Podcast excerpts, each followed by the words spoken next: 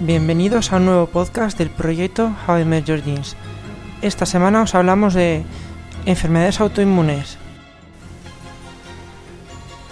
Aunque la mayoría de las respuestas mediadas por nuestro sistema inmunitario son beneficiosas para nosotros, es decir, eliminan patógenos infecciosos, en ocasiones el sistema inmunitario se dirige involuntariamente contra otros antígenos que nos suponen daño, incluyendo antígenos propios y ocasionando daños en nuestro propio organismo, daño que se manifiesta en forma de hipersensibilidad inmunológica o enfermedades autoinmunes.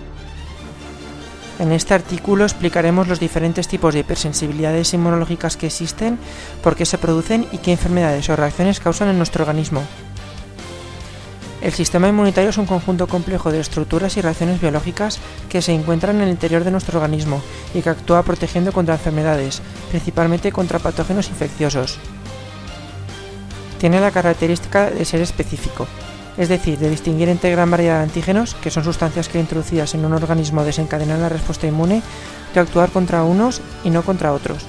De esta manera el sistema inmunitario actúa contra una gran variedad de agentes, desde los más simples virus hasta los más complejos parásitos intestinales. El sistema inmunitario posee mecanismos para descartar aquellas células que reconocen los antígenos propios de nuestro organismo, es decir, células con capacidad autoinmune, Generalmente en un individuo sano estas células son eliminadas en su mayoría, evitando la reacción contra estructuras propias. Sin embargo, en algunos casos, por razones genéticas o idiopáticas, estas células no son eliminadas correctamente o se vuelven contra alguna de nuestras estructuras. De esta manera se produce hipersensibilidad inmunológica, o en algunos casos más duraderos enfermedades autoinmunes. Dependiendo de cómo es causada esta reacción y de sus efectos, la hipersensibilidad inmunológica se clasifica en cuatro tipos. Tipo 1 o hipersensibilidad inmediata. Tipo 2 o dependiente de anticuerpos. Tipo 3 o dependiente de complejos inmunitarios. Y tipo 4 mediada por células T. Comenzamos explicando la hipersensibilidad inmediata o de tipo 1.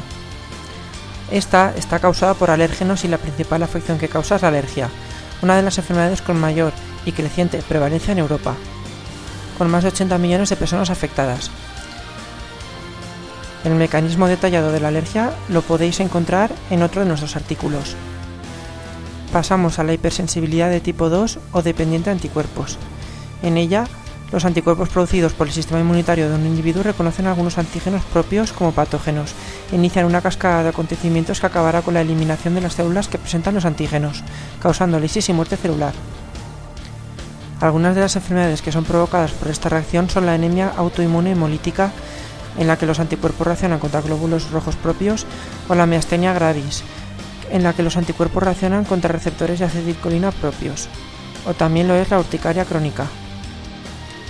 La tercera de estas afecciones es la hipersensibilidad dependiente de complejos inmunitarios o tipo 3, en la que existe un gran número de antígenos reconocidos en relación con la cantidad de anticuerpos presentes que se traduce en la formación de pequeños complejos inmunológicos que no son retirados de la circulación por los macrófagos o son retirados con demasiada lentitud.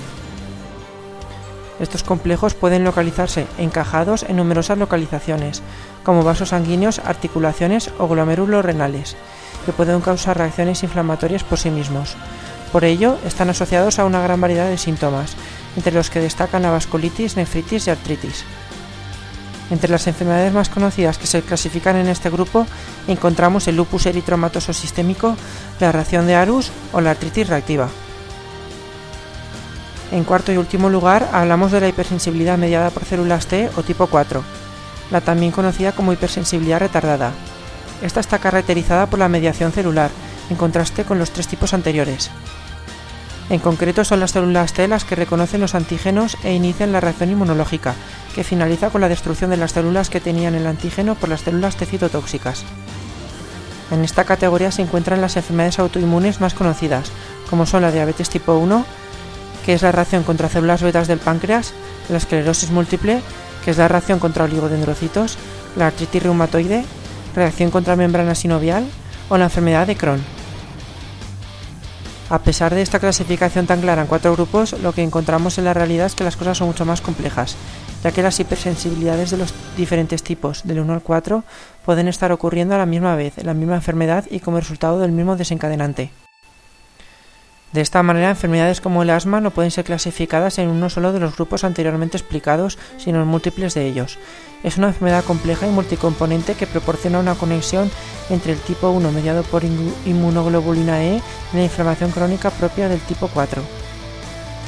El incremento de la prevalencia de las hipersensibilidades inmunitarias en las sociedades occidentales no tiene todavía una explicación científica cierta. Sin embargo, sí se cree que existen diferentes factores genéticos y ambientales que están influyendo en el desarrollo de ellas. Por un lado, los factores genéticos. Se cree que existen diferentes polimorfismos de las inmunoglobulinas E o las interleucinas, las mediadoras de la respuesta inmune, que pueden estar facilitando estas reacciones. Por otra parte, los factores ambientales. Cada vez más en las sociedades industrializadas existe una mayor concentración de contaminantes y alérgenos, tanto naturales como sintéticos, cambios en la dieta o exposición a microorganismos que podían estar favoreciendo la aparición de estas hipersensibilidades. A pesar de estos datos, en general todavía hay ausencia de evidencia científica respecto a este tema, y la solución a la pregunta ¿somos alérgicos a la vida moderna? deberá ser encontrada en el futuro. Si es así y efectivamente somos alérgicos a la vida moderna o incluso a nosotros mismos, a nuestros hábitos, las sociedades deberán implementar cambios efectivos para frenar estas enfermedades, empezando por la manera en la que nos adaptamos al mundo y especialmente poniendo énfasis en nuestra influencia sobre el entorno. Y hasta aquí nuestro podcast sobre las enfermedades autoinmunes. Esperamos que les haya sido útil y muchas gracias por escucharnos. Para más información no se olviden de escuchar nuestro otro podcast sobre alergia. Un saludo de parte de todo el equipo de How Jeans.